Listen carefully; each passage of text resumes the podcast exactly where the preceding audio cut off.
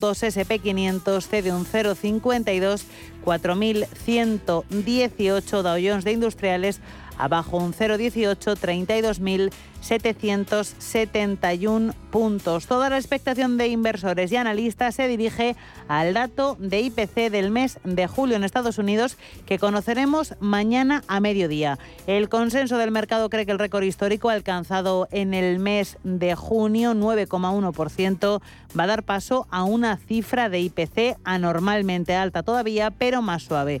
Pronostican que el dato será del 8,7%. Causas de que los altos precios hayan ya superado ese pico pueden entenderse, según los analistas, en la brusca caída de los precios del petróleo. El crudo ha descendido en las últimas jornadas hasta zona de mínimos del mes de febrero y frente a la falta de avances en el conflicto en Ucrania y la tensión que persiste en las maniobras chinas en Taiwán respondidas por ese territorio, destacan en el ámbito geopolítico los progresos diplomáticos de Occidente con Irán que impactan sobre ese precio del crudo. Las negociaciones para firmar un acuerdo nuclear están avanzando y acercan la posibilidad de que un levantamiento de las sanciones permitan que el régimen de Teherán comience a exportar entre 1 y 1,5 millones de barriles diarios. Vamos a ver en tiempo real la cotización del precio del crudo, del resto de energía y también otros asuntos que están marcando el día en los mercados. Pedro Fontaneda, buenas tardes. ¿Qué tal? Muy buenas tardes. Pues efectivamente, a la espera de ese dato de IPC estadounidense de mañana, nos fijamos en el precio de las commodities. Ayer bajaban un poquito, hoy se revalorizan tanto el Brent como el West Texas un 1,25%, ambas. El Brent de referencia en Europa opera ahora mismo en los 97,84 dólares el barril. West Texas de referencia en Estados Unidos 91,94.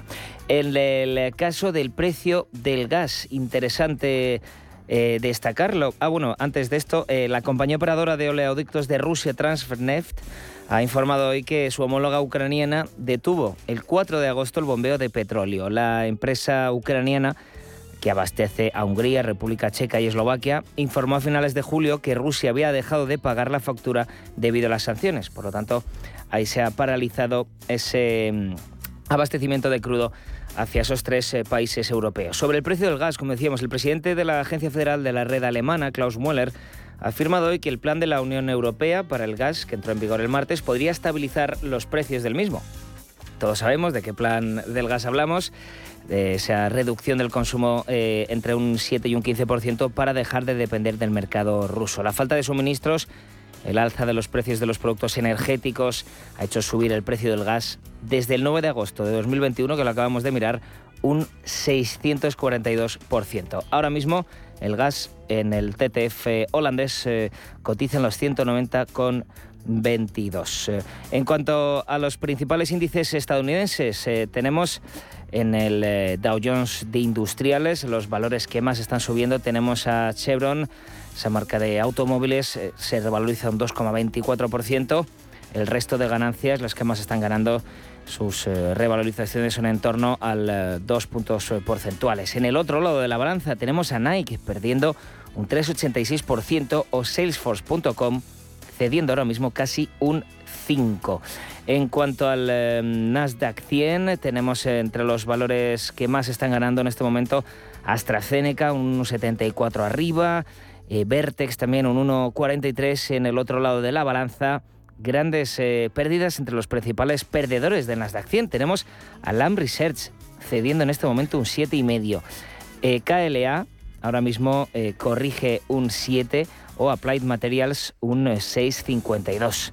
Terminamos ya con los eh, valores del SP500, los que más están ganando. Nielsen, esa empresa de medición de audiencias, entre otras cosas, se revaloriza en este momento un 21%. News Corporation, un 6,5%. Principal Financial, un 7,5%. En el otro lado de la balanza, Norwegian Cruise eh, está perdiendo un 11,5%. Lamb Research, un 7% abajo. Y de la renta variable americana miramos a la renta fija y es que las últimas jornadas han activado un leve rebote en los intereses de la deuda. Como ya explicábamos ayer, esos datos macro más firmes de lo esperado de empleo en Estados Unidos que conocimos el viernes, también las exportaciones chinas que conocíamos ayer han diluido las alertas sobre la magnitud de la recesión económica mundial. La rentabilidad exigida al bono americano a 10 años se coloca en el 2,8%, el boom alemán por debajo del 1%, 0,95% bono español a 10 años rozando el 2%. El dato de IPC estadounidense de mañana podría ser clave no solo en la evolución de los intereses de la deuda, y es que también el mercado de divisas va a estar pendiente de ese dato en unas jornadas de pocos cambios en los principales cruces. El euro se atasca en el umbral de los 1,02 dólares lo tenemos en tiempo real ahí situado exactamente con una ligerísima subida, mientras que la libra británica sufre para recuperar el nivel de los 1,21 dólares.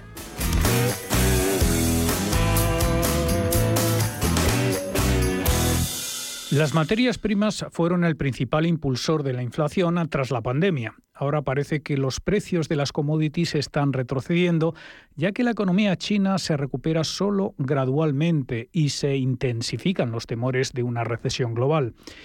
Si eso es suficiente para aliviar la inflación, que ahora se ha extendido a los salarios y al sector servicios, habrá que verlo. Los banqueros centrales de momento constatan el cambio de paradigma en la inflación, y es que la época de bajos precios fue bonita mientras duró. Esa sería la conclusión del presidente de la Fed, Jerome Powell, al recordar la última década, cuando entonces la globalización ayudaba a contener la inflación y permitía a los responsables de las políticas monetarias concentrarse en estimular el mercado laboral. Hemos vivido un periodo de fuerzas desinflacionistas alrededor del mundo, esto es la globalización, envejecimiento de la población, baja productividad, con la tecnología permitiendo todo esto. Vivíamos en un mundo en el que la inflación no era un problema en la mayoría de las economías desarrolladas. Desde la pandemia hemos estado viviendo en un mundo donde la economía ha estado impulsada por fuerzas muy diferentes. Eso lo sabemos. Lo que no sabemos es si volveremos a algo parecido a lo que tuvimos antes. En el foro de Banca Central de Sintra, en junio, Powell destacaba el riesgo de que el mundo se divida en bloques con cadenas de suministro mucho menos eficientes y su homóloga del BCE, Christine Lagarde, se expresaba en los términos similares. No creo que vayamos a volver a ese entorno de baja inflación. Hay fuerzas que se han desatado como resultado de la pandemia, como resultado de este choque geopolítico masivo que enfrentamos ahora, que van a cambiar la imagen y el panorama en el que operamos. A pesar de mostrar su más firme determinación en la lucha contra la inflación, incluso si eso significa dañar el crecimiento, los banqueros centrales no terminan de convencer a los mercados. La inflación ha venido para quedarse. Según Esther Gutiérrez, analista de Bankinter, no se trata de un problema coyuntural. La inflación, si no es estructural, va a ser lo casi. Me refiero como en el sentido de que podemos estar ya tocando picos, pero va a tardar más de lo que esperábamos en ir normalizándose ¿no? hacia un entorno del 2%. Va a tardar más porque el tema de la energía va a costar mucho tiempo en normalizarse, porque sustituir pues, a un jugador tan importante como Rusia va a llevar tiempo y porque además eh, vamos a vivir, al menos eso es lo que nosotros pensamos, ¿no? en un mundo más fragmentado. ¿no? La globalización parece que se frena, las cadenas de suministro parece que se acercan más a las casas de las compañías de países desarrollados y eso al final es inflacionista. El riesgo que se presenta ahora es que los bancos centrales sobreactúen con subidas de tipos de interés demasiado agresivas, pero según Powell, el mayor dolor sería no abordar una alta inflación y permitir que se vuelva persistente. Unas palabras que también han sido respaldadas por Andrew Bailey, gobernador del Banco de Inglaterra. Las tasas de inflación en Estados Unidos, Reino Unido y zona euro superan de lejos sus objetivos y la preocupación es que podrían ser persistentes a medida que se reconfiguran los patrones de producción y comercio global, según Bailey. Es cómo lidiar una serie de grandes choques de ofertas sin tregua entre ellos, lo que por supuesto se refleja en las expectativas de inflación. Y si los ponemos todos juntos, no son transitorios en el sentido tradicional del término. Durante décadas, las economías avanzadas han disfrutado del viento de cola de la globalización. En la terminología de la banca central, las expectativas de inflación estaban bien ancladas y eso ha permitido a los bancos centrales eh, que los mercados laborales funcionaran mejor. El acceso a la mano de obra más barata en el extranjero también disminuía el poder de negociación de los trabajadores y evitaba los efectos de segunda ronda, lo que contenía aún más la inflación. Pero con un coste social, ya que los salarios se estancaban. La energía todavía explica la mayor parte del aumento de la inflación en la zona euro, pero en Estados Unidos un mercado laboral cada vez más ajustado significa que los servicios se están convirtiendo en uno de los factores más alcistas de los precios. En Radio Intereconomía, cierre de mercados el espacio de bolsa y mucho más.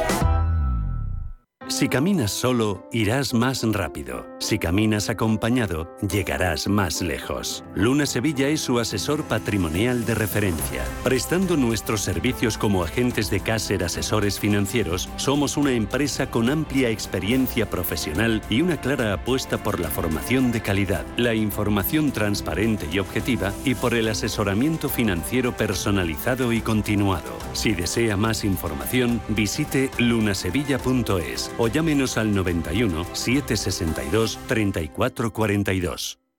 Radio Intereconomía es la mejor plataforma para dar a conocer, relanzar y poner voz a su empresa. Nuestro equipo comercial le asesora para conseguir sus objetivos. Contacte con nosotros en el 91 999 21 21 o escribiendo a comercial@intereconomía.com.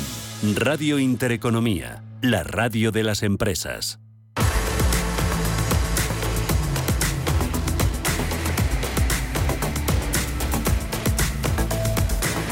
Cierre de mercados. La actualidad en tiempo real.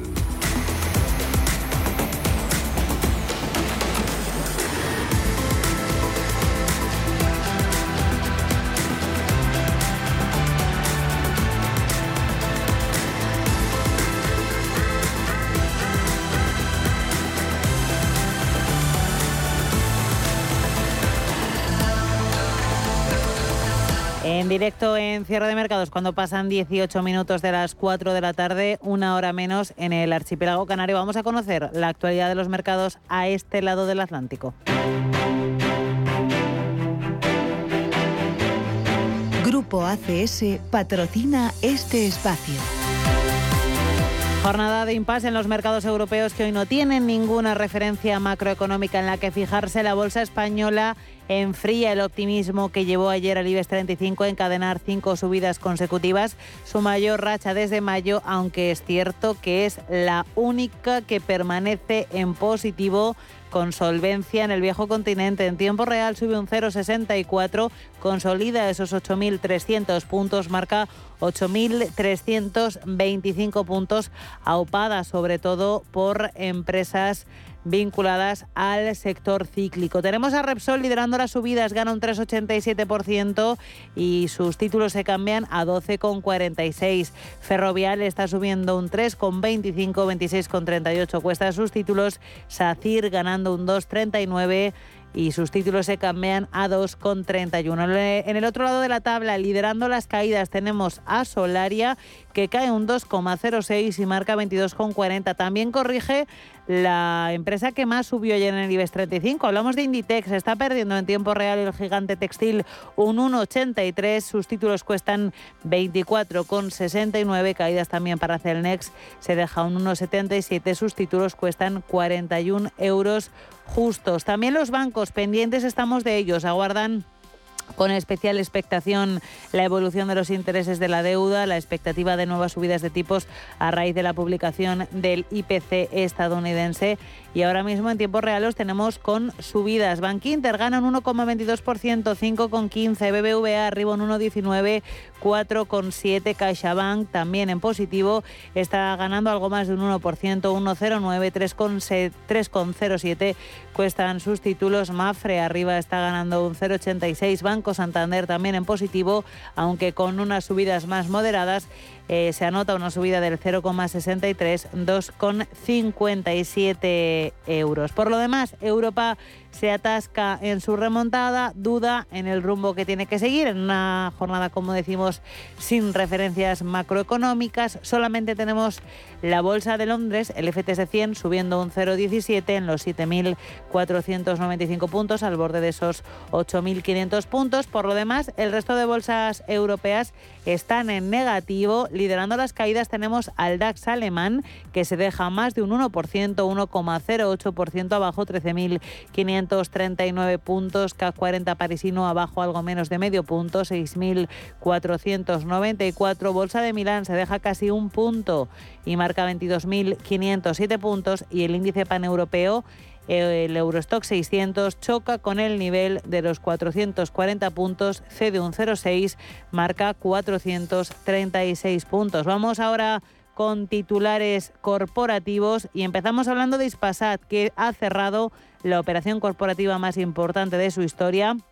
Ha comprado la firma de servicios de satélites Access Networks, se anunció en marzo y lo ha hecho por un precio final de cerca de 94 millones de euros. Pedro. En concreto, la empresa española será con el 100%. El capital de 93 millones de euros se asumirá una deuda algo menor a los 23 millones y medio, según ha notificado Redella, nueva marca de red eléctrica y matriz de Ispasat, a la Comisión Nacional del Mercado de Valores. Iberdrola construirá una planta de hidrógeno verde en el mayor puerto de mercancías del Reino Unido, una instalación que va a suponer una inversión inicial de 170 millones de euros. Entrará en funcionamiento en el 2026, producirá 14.000 toneladas de hidrógeno renovable al año en una primera fase, cantidad que podría duplicarse en el futuro. La planta suministrará hidrógeno a los vehículos y maquinaria utilizados por el puerto y será capaz de alimentar hasta 1.300 camiones de hidrógeno verde. Estará situado en Felixstowe, en el condado de Suffolk, en el sureste de Inglaterra. Netflix ingresa 597 millones de euros en España tras facturar en el país las suscripciones de sus clientes. Contrasta con los 46,2 millones registrados en el 2020. La empresa facturaba hasta ese año este negocio desde Holanda paga solo 3 millones de impuestos tras disparar sus gastos. La paquetería factura 6.500 millones de euros en España y Amazon es ya el segundo operador postal tras correos. El informe de la CNMC correspondiente a 2021 recoge por primera vez los datos de Amazon tras determinar el organismo en 2020 que dos sociedades del gigante del e-commerce son operador postal. Resultados empresariales. La compañía francesa Edenred obtuvo un beneficio neto de 170 millones de euros en el primer semestre de 2022. Esto implica un aumento del 27,5% con respecto al mismo periodo del año anterior. La compañía registró unos ingresos totales de 922 millones de euros, un 18,1% más en términos comparables 21,7% más en términos declarados. Los ingresos operativos alcanzaron los 891 millones de euros con un aumento del 17% en términos comparables del 21% casi en términos declarados.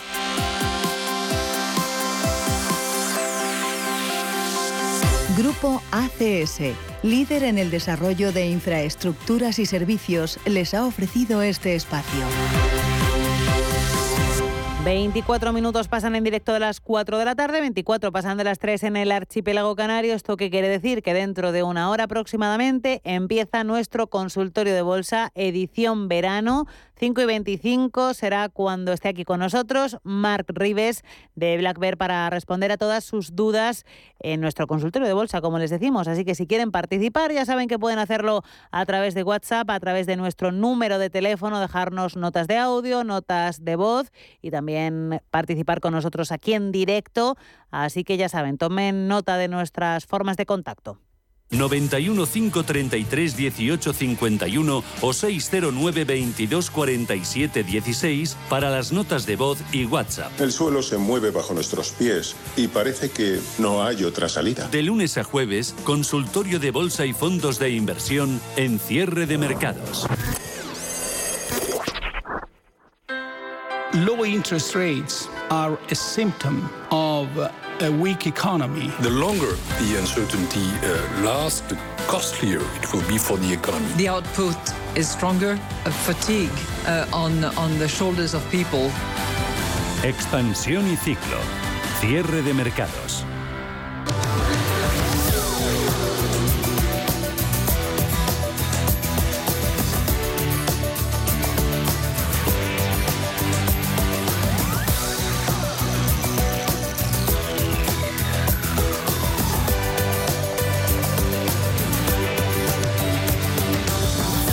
Expansión y ciclo con Natalia Alonso. Muy buenas tardes, Natalia. Buenas tardes.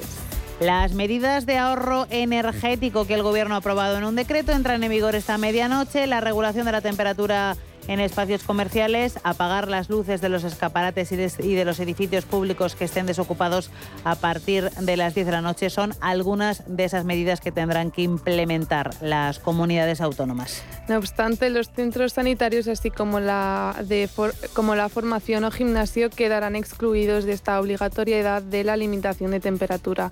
Asimismo, en caso de que no se cumpla el límite de temperatura, deberá ser justificado y así lo ha afirmado Teresa Rivera vemos que pasan los días y eso no está ocurriendo, o si mañana de repente hay un problema serio porque en algún sitio no se aplica masivamente ninguna de las medidas, pues evidentemente nos pondríamos en contacto inmediatamente con la comunidad autónoma. No esperaríamos ni meses ni semanas, pero yo creo que hay que entender que las, eh, que las normas eh, hay que vigilar su cumplimiento, pero también eh, hay que favorecer su cumplimiento, no, no sancionar inmediatamente.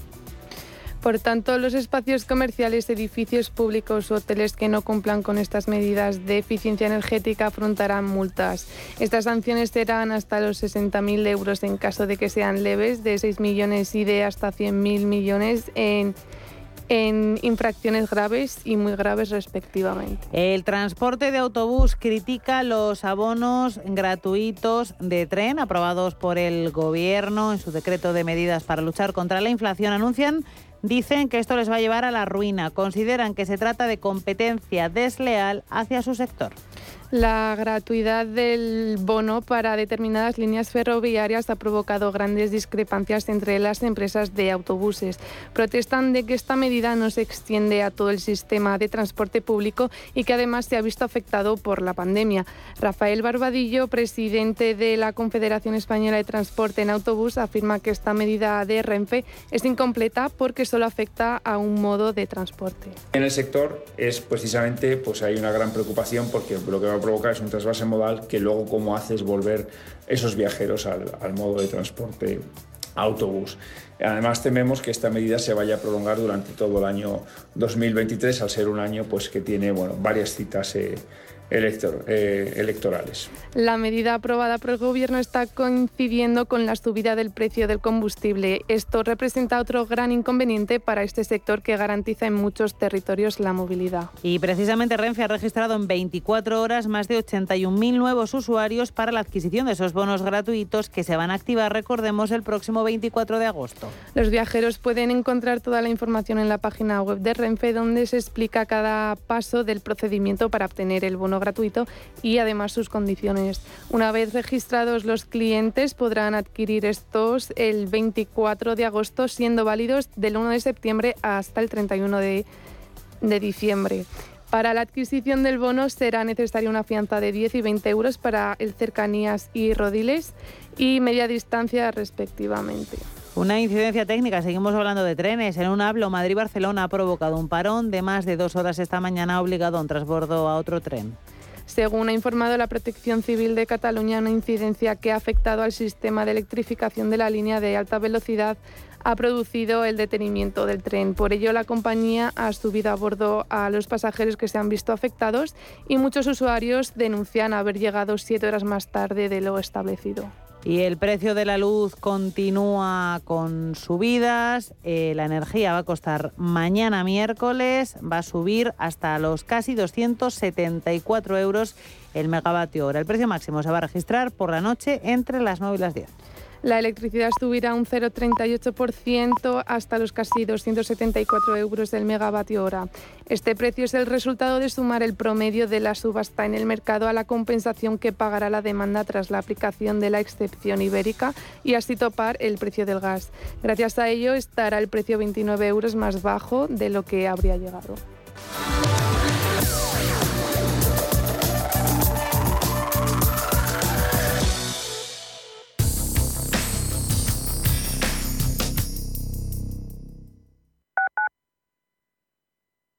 Cuando estás de vacaciones en la playa, te pica una medusa, pierdes las llaves de casa en la arena y te rompen un faro del coche aparcando. ¿Qué seguro elegirías? Elige Mafre, la aseguradora de más confianza en España. Descubre las ventajas de quien te ofrece todo.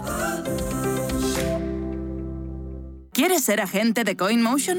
Operador europeo regulado oficialmente por la FinFSA de Finlandia. Recomienda nuestros servicios criptofinancieros con la seguridad de estar registrados por una autoridad financiera en Europa. Más de 10 años de experiencia en el sector de criptoactivos y la licencia de medios de pago nos avalan. Conócenos en coinmotion.com. Recuerde, la inversión en criptoactivos no está regulada. Puede no ser adecuada para los inversores minoristas y perderse la totalidad del importe invertido. Es importante leer y comprender los riesgos de esta inversión que se explican detalladamente en coinmotion.com barra publicidad cripto. Escápate de Madrid y ven al restaurante El Torreón en la cima del Monte del Pardo. Las mejores carnes y pescados desde 40 euros, vino incluido. Carne picaña brasileña y lomo de buey auténticos. Disfruta de los mejores platos de cuchara y de paella con langosta y de grandes vinos y licores en sus siete amplísimos salones y terrazas. Cocina abierta de 11 de la mañana a 1 de la madrugada ininterrumpidamente. Parque infantil, gran parking, restaurante El Torreón. Naturaleza a 10 minutos de Madrid. Reservas en restauranteeltorreón.com.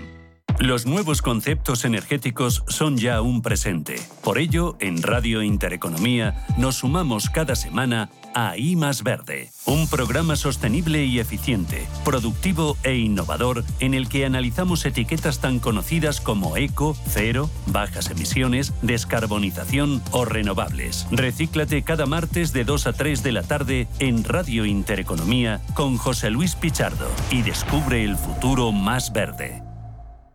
Radio Intereconomía, la radio de las empresas.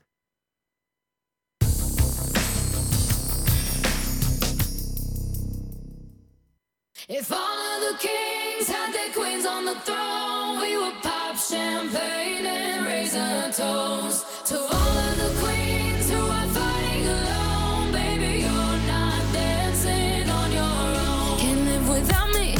La llegada de las vacaciones de verano trae consigo grandes quebraderos de cabeza a los responsables de recursos humanos de las empresas. Normalmente se enfrentan a la tarea de cuadrar turnos, organizar equipos, programar y adelantarse a las ausencias que se avecinan y todo ello tratando de ajustarse a las demandas del personal. El capital humano es un elemento clave para el buen funcionamiento de cualquier compañía. Por eso es crucial llevar un control de tiempo libre que permita organizar de forma óptima el trabajo en función de los picos de demanda y de la disponibilidad de la plantilla. Una buena política vacacional tiene un gran impacto positivo en los trabajadores. Alejandro Coloma es consultor de recursos humanos de Endalia y experto en gestión de talento y personas este proceso de vacaciones y ausencias es uno de los que mayor impacto tienen en los trabajadores. Entonces, eh, al final yo creo que tanto la desorganización, la falta de transparencia en el proceso o la falta de comunicación y coordinación entre los diferentes equipos, pues suelen ser las principales problemáticas que nosotros nos encontramos en el, en el día a día. Si conseguimos esta visibilidad, esta coordinación y lo más importante eh, para nosotros, automatizamos y desplegamos este, este proceso, al final los equipos de recursos humanos podrán gestionar el tiempo y las vacaciones sin ningún tipo de conflicto y eh, ofreciendo una mejor experiencia a los empleados.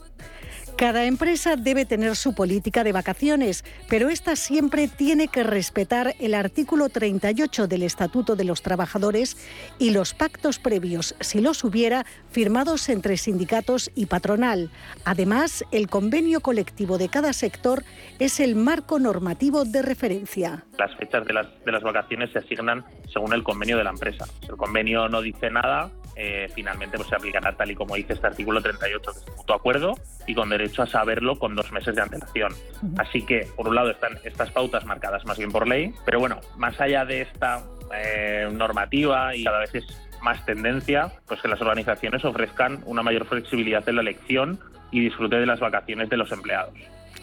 El uso de un software para la gestión de vacaciones tiene una serie de ventajas que ahorran a la propia empresa un tiempo y un dinero considerables. De hecho, una aplicación de este tipo permite automatizar una serie de procesos como la contabilización de los días de vacaciones no utilizados y la interacción directa con los propios trabajadores para que cada empleado pueda ver de cuántas vacaciones dispone y cómo solicitarlas. Esta herramienta facilita la autogestión de solicitudes, actualiza los datos en tiempo real y permite que el encargado solo tenga que aceptar o rechazar las peticiones en función de las necesidades de producción. Al final lo ideal es tener un software en el cual podamos integrar todos estos procesos de gestión del tiempo y por lo tanto eh, tener esta vinculación entre eh, ambos procesos. ¿no? Otro aspecto que con nosotros consideramos muy importante es favorecer la deslocalización y la movilidad. Ahora mismo, como comentábamos con el tema del teletrabajo, ¿no? entonces hace necesario que se pueda realizar las solicitudes y evaluaciones desde cualquier lugar del mundo eh, y sobre todo también a través de diferentes dispositivos, ¿no? pues que se pueda realizar a través de la web, a través de una aplicación móvil. Es evidente que las plantillas de Excel y las hojas de cálculo han quedado totalmente desfasadas para la gestión del cómputo laboral en un mundo cada vez más digital. El uso de las últimas tecnologías resulta fundamental no solo en el control de las vacaciones, sino también en el día a día de cualquier departamento de gestión de personal. Así nos lo explica Amalia Santayusia, directora de Recursos Humanos en Fluidra, reconocida como mejor responsable del área en España por su trabajo al frente de un equipo de 7.000 personas repartidas en 45 países. Todos somos más digitales, ¿no? En nuestro entorno tanto laboral como nuestro entorno personal y por lo tanto esto nos da lo que es una agilidad, un sistema mucho más ágil en la gestión de las organizaciones, en la gestión de nuestro día a día, en la gestión de los proyectos. Eh, nos da una, una facilidad y una agilidad en la gestión documental, en, en la conciliación, ¿no? Y por lo tanto yo creo que cada vez se está implementando más el trabajar anytime, anywhere, ¿no? Es decir, trabajar, dar la posibilidad de que las personas trabajen en cualquier momento y en cualquier lugar, pero sobre todo para esto también es muy importante lo que es la desconexión digital, ¿no? Saber exactamente cuáles son tus uh, jornada laboral cuando realmente tienes que dedicarte más a tu familia o a tu esfera personal. Aunque pueda parecer contradictorio, las vacaciones mejoran la productividad de la plantilla. Según un estudio interno de la firma de auditoría Ernst Young en Estados Unidos y Canadá, por cada 10 horas de vacaciones que coge un empleado, su desempeño del trabajo mejora en un 8%. Esto está relacionado con la posibilidad de salir de la rutina, dejar a un lado el estrés constante y poder observar desde otra perspectiva las dificultades laborales del día a día. Alejandro Coloma jornadas más intensivas no implican una menor productividad. Nosotros sí que hemos observado pues, que en muchas organizaciones precisamente eh, la productividad aumenta eh, eh, cuando cuentan con beneficios de flexibilidad vinculados a la jornada, ya que al final es posible que esta medida aumente la motivación de los equipos, que al final el empleado hace que aumente su motivación y por lo tanto aumente la productividad. Y para conseguir que las vacaciones sean perfectas y cumplan su objetivo de descanso y diversión, también existen una serie de pautas. Los expertos recomiendan dejar organizado el trabajo para la vuelta, desconectar los dispositivos móviles del entorno laboral, mantener buenos hábitos de alimentación y descanso y dedicarnos a hacer lo que más nos gusta. Cierre de mercados, el espacio de bolsa y mucho más. Bosques frondosos, pueblos llenos de encanto, castillos misteriosos y grandes lagos. La República Checa es un destino perfecto para ser descubierto por carretera. Aprovecha los vuelos directos desde Madrid, Barcelona, Málaga, Valencia y Alicante y anímate a realizar una ruta en coche inolvidable. Más info en destinochequia.com. Si te da por montar por fin tu propia empresa, Santander. Y si te da por hacerla más digital, más sostenible o llevarla al extranjero, Santambién. Sea cual sea tu proyecto, Santander te ayuda. Por si te da Santander. Por ti, los primeros.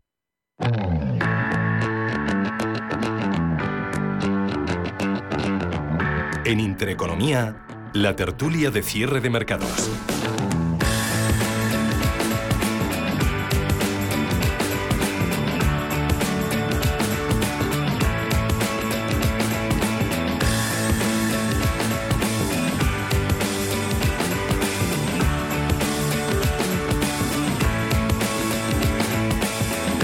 Cuando pasan 40 minutos de las 4 de la tarde, una hora menos en Canarias, vamos a comentar la actualidad económica y política que nos está dejando este mes de agosto algo más removido de lo habitual. Lo vamos a hacer junto a Juan Pablo Calzada, analista financiero. Juan Pablo, bienvenido, buenas tardes.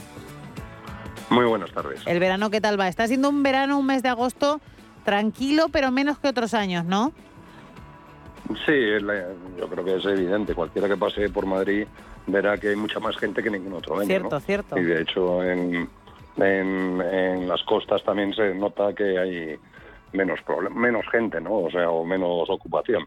Que sí que va a ser buena, eso es positivo para todos, pero no estamos recuperando todavía los niveles de prepandemia que nos vendría muy bien, ¿no? Yo creo que yo creo que gente de fuera sí que hay la habitual. Quizá igual somos nosotros los que estamos un poco más rezagados, no lo sé. Sí, bueno, habrá que verlo, eso se verá. Sí, ya, ya, ya habrá cálculos, sí. Pero el, hecho es que cuando tú estás en un lugar de costa, pues otros años a estas alturas, pues había mucha más ocupación de la que está habiendo este año. Ya veremos, todavía queda prácticamente un mes por delante donde todo puede cambiar, pero eh, yo personalmente que he tenido que hacer algunos cambios de última hora, no me he encontrado con ningún problema para cambiar reservas. Que eso en otros momentos, a una semana o semana y pico de irme a hacer un cambio de reserva era una tortura y era casi imposible. Pues ahora este año no me ha costado mucho, ¿no? Bueno, lo positivo y lo negativo, ahí están las dos, las dos caras de la moneda. Eh, vamos a hablar, si te parece, empezamos comentando ese decreto de ahorro energético, entra en vigor esta medianoche. Eh, sobre la mesa esa guerra judicial eh, con el Constitucional. Por un lado tenemos a la ministra Rivera diciendo que quien incumpla la norma irá al Constitucional, la comunidad que la incumpla, la Comunidad de Madrid diciendo que ellos la van a cumplir, pero van ir al Constitucional. Eh, la pregunta es si se invaden competencias económicas verdaderamente, por un lado, y por otro lado, si no queda muy claro en qué momento va a ser obligatorio cumplir o no la norma si al final estas medidas se van a quedar un poco difuminadas, un poco en agua de borrajas. Pues la verdad es que es complejo de, ver, ¿no? Pero vamos, no, me parece que el Estado esté en condiciones de imponer nada. Si no es capaz de imponer el catalán en las aulas, que tenemos sentencias firmes de que su constitucionalidad hay bastantes fallos y eso no se cumple, eh, ¿cómo va a conseguir que todo el mundo eh, les haga caso? ¿no? Dice, ¿cómo se puede comprobar que efectivamente todos los escaparates bajan, que todos los comercios tienen eh, la temperatura al nivel que decide el gobierno y luego, bueno, pues habrá que estar el debate jurídico si el gobierno tiene potestad para hacer eso.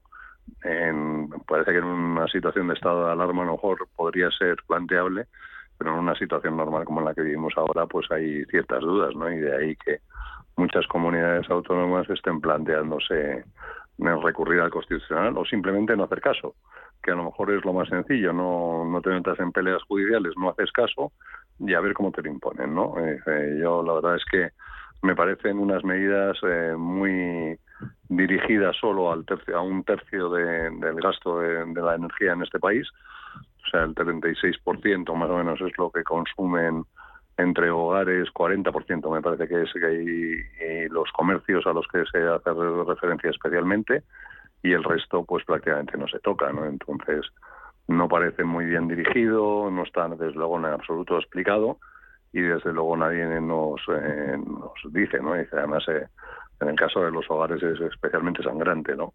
Entre refrigeración y calefacción, los hogares españoles consumen el 7%, el 10% de su electricidad.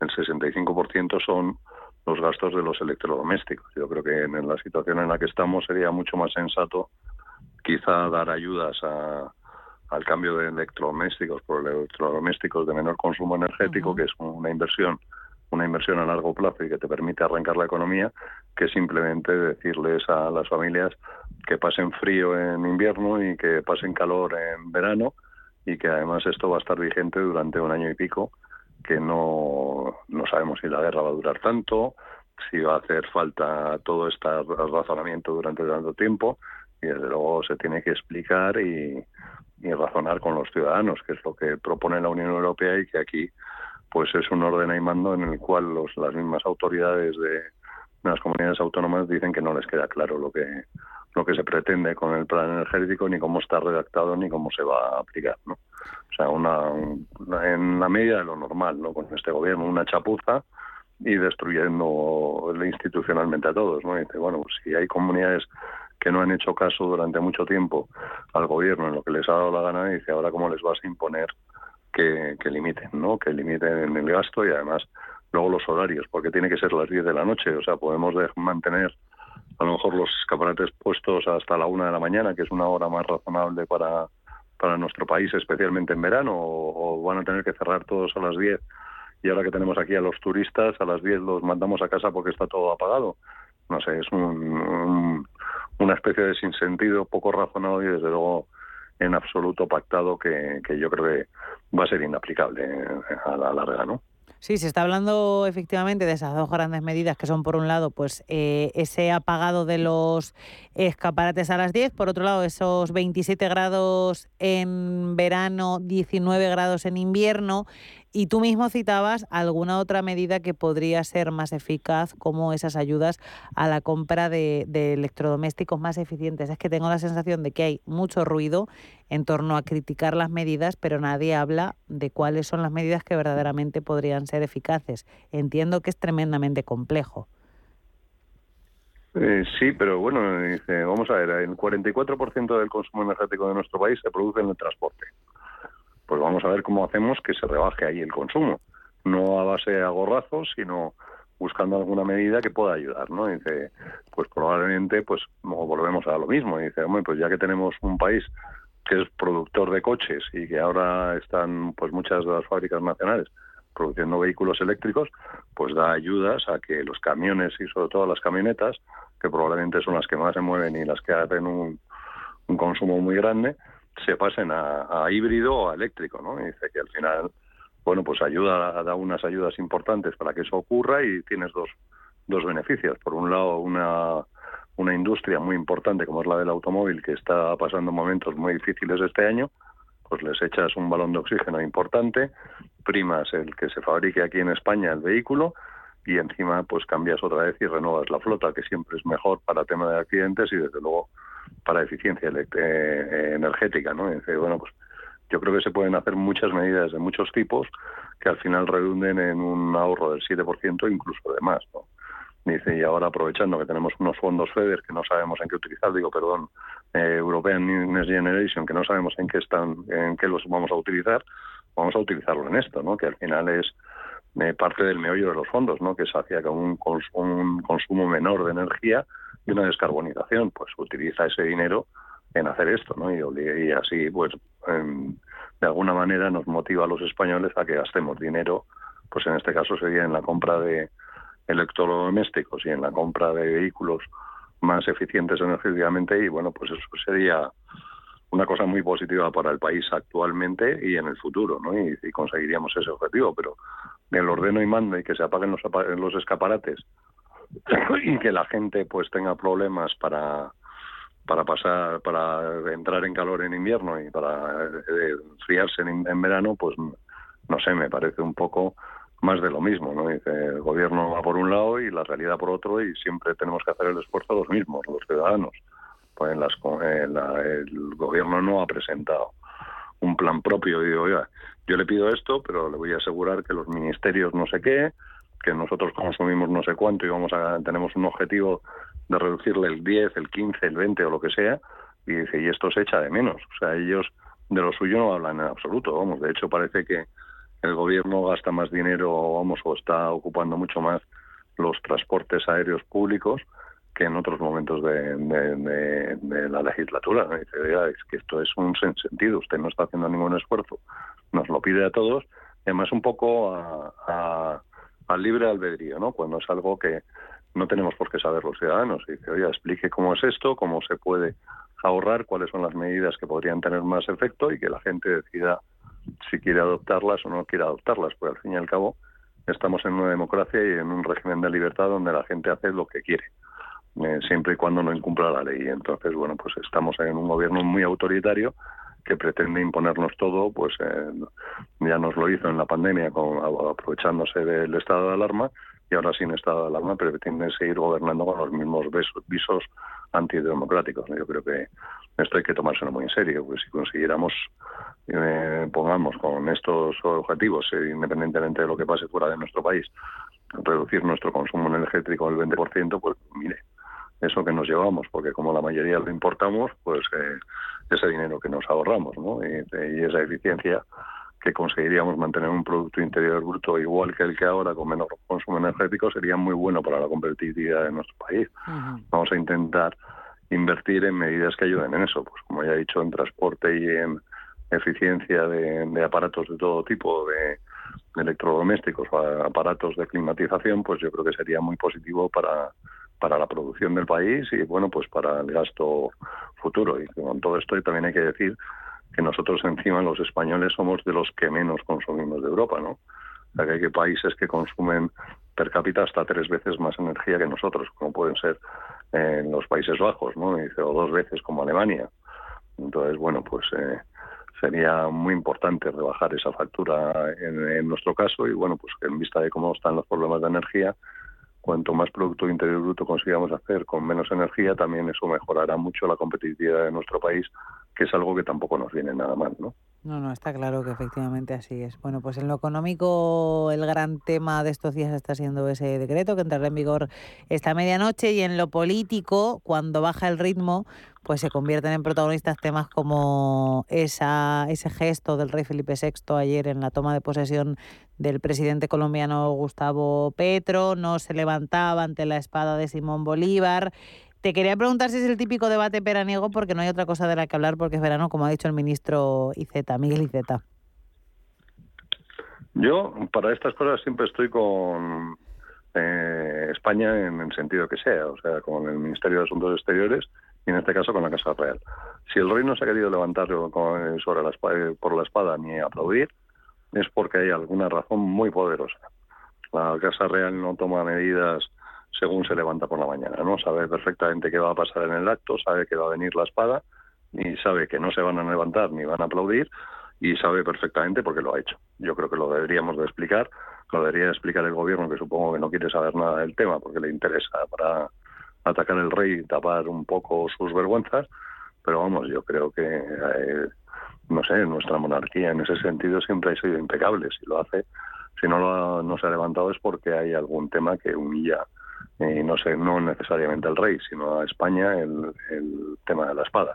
También me parece surrealista que estemos en esto, ¿no? Y dice, oiga, que con la espada incorrupta de Bolívar, o sea, esto es un poco eh, un poco raro, ¿no? Dice, porque hay que rendir honores a una espada de, de, nadie, ¿no? Dice, a, un, algo que sirve para matar, ¿no? Y además es muy, muy, curioso que lo digan los de Podemos especialmente, ¿no? Dice que son contrarios a las guerras, pero a la, a la espada de Simón Bolívar sí que le rinden pleitesía como si fuera los huesos de un santo, ¿no? la verdad es que eh, yo en esto ya le digo, estoy con el rey seguramente que tiene unas razones más que poderosas para haberlo hecho y que son las que las que debemos de defender los españoles. Entrar en polémicas de este tipo y sobre todo desde de parte del gobierno me parece absolutamente de aurora boreal. ¿no? Dice que se queje el colombiano que lo ha hecho para molestar, de que no nos ha molestado o que no hemos caído en la humillación como él esperaba, pues mire qué quiere que le diga.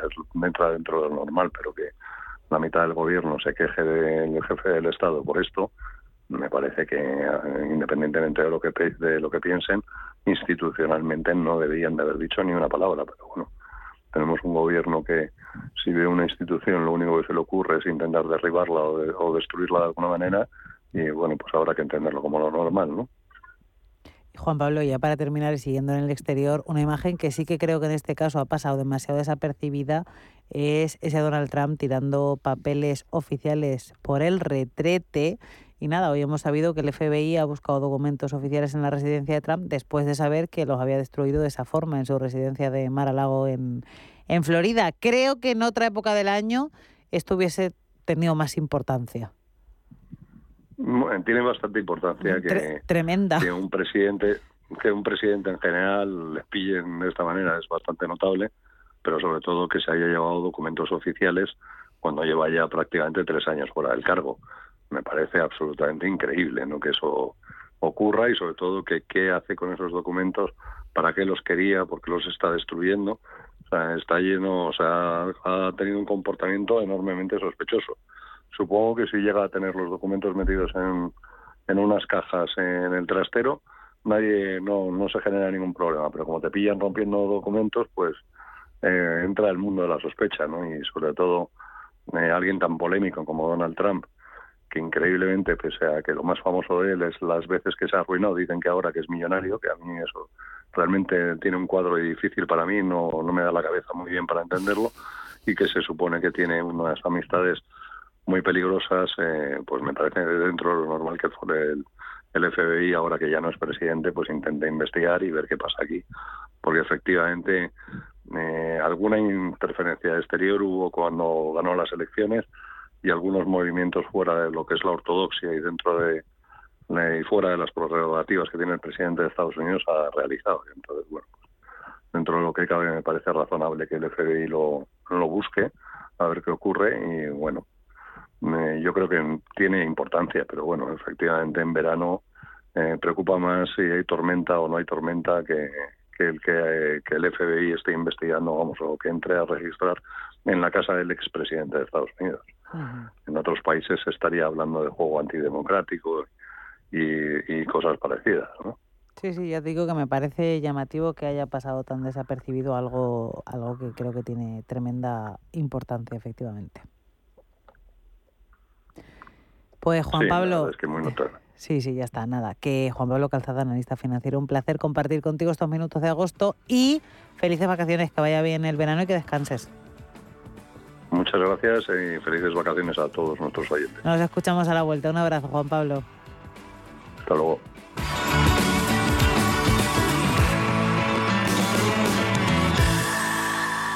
Quinta carrera popular de rasueros a favor de la Asociación Española contra el Cáncer. Sábado 13 de agosto a las 7 y media de la tarde. Patrocina Recoil, Talleres y Grúas Ávila, Estudio 3, Peñaranda Motor, Seur Ávila, Construcciones F. Pérez, Vaya Canalón y The Credit. Inscríbete ya en oricronsport.com. Organiza Ayuntamiento de Rasueros con la colaboración de Intereconomía. Recuerda, Rasueros corre contra el cáncer. Con cada paso estarás más cerca de la meta. Antes de que amanezca te acompaña, escucha y ameniza las mañanas en Radio Intereconomía. No olvides participar los últimos viernes de cada mes en nuestro sorteo con grandes regalos y obsequios llamando al 91 53 318 51. Antes de que amanezca, con Willy Sancho Muela, de martes a viernes de 6 a 7 de la mañana en Radio Intereconomía.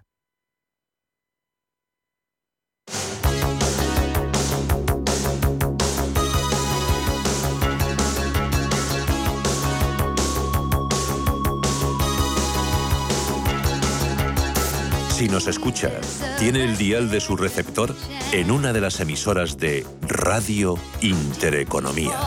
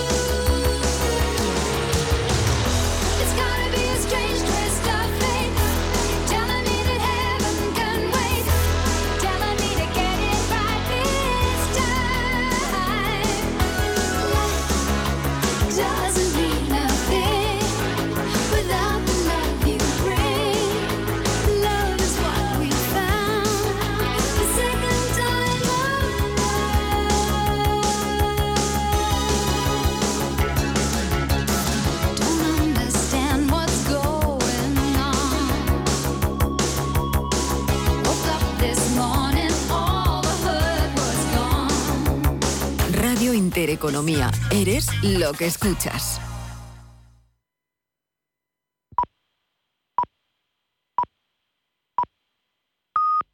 Son las 5 de la tarde, las 4.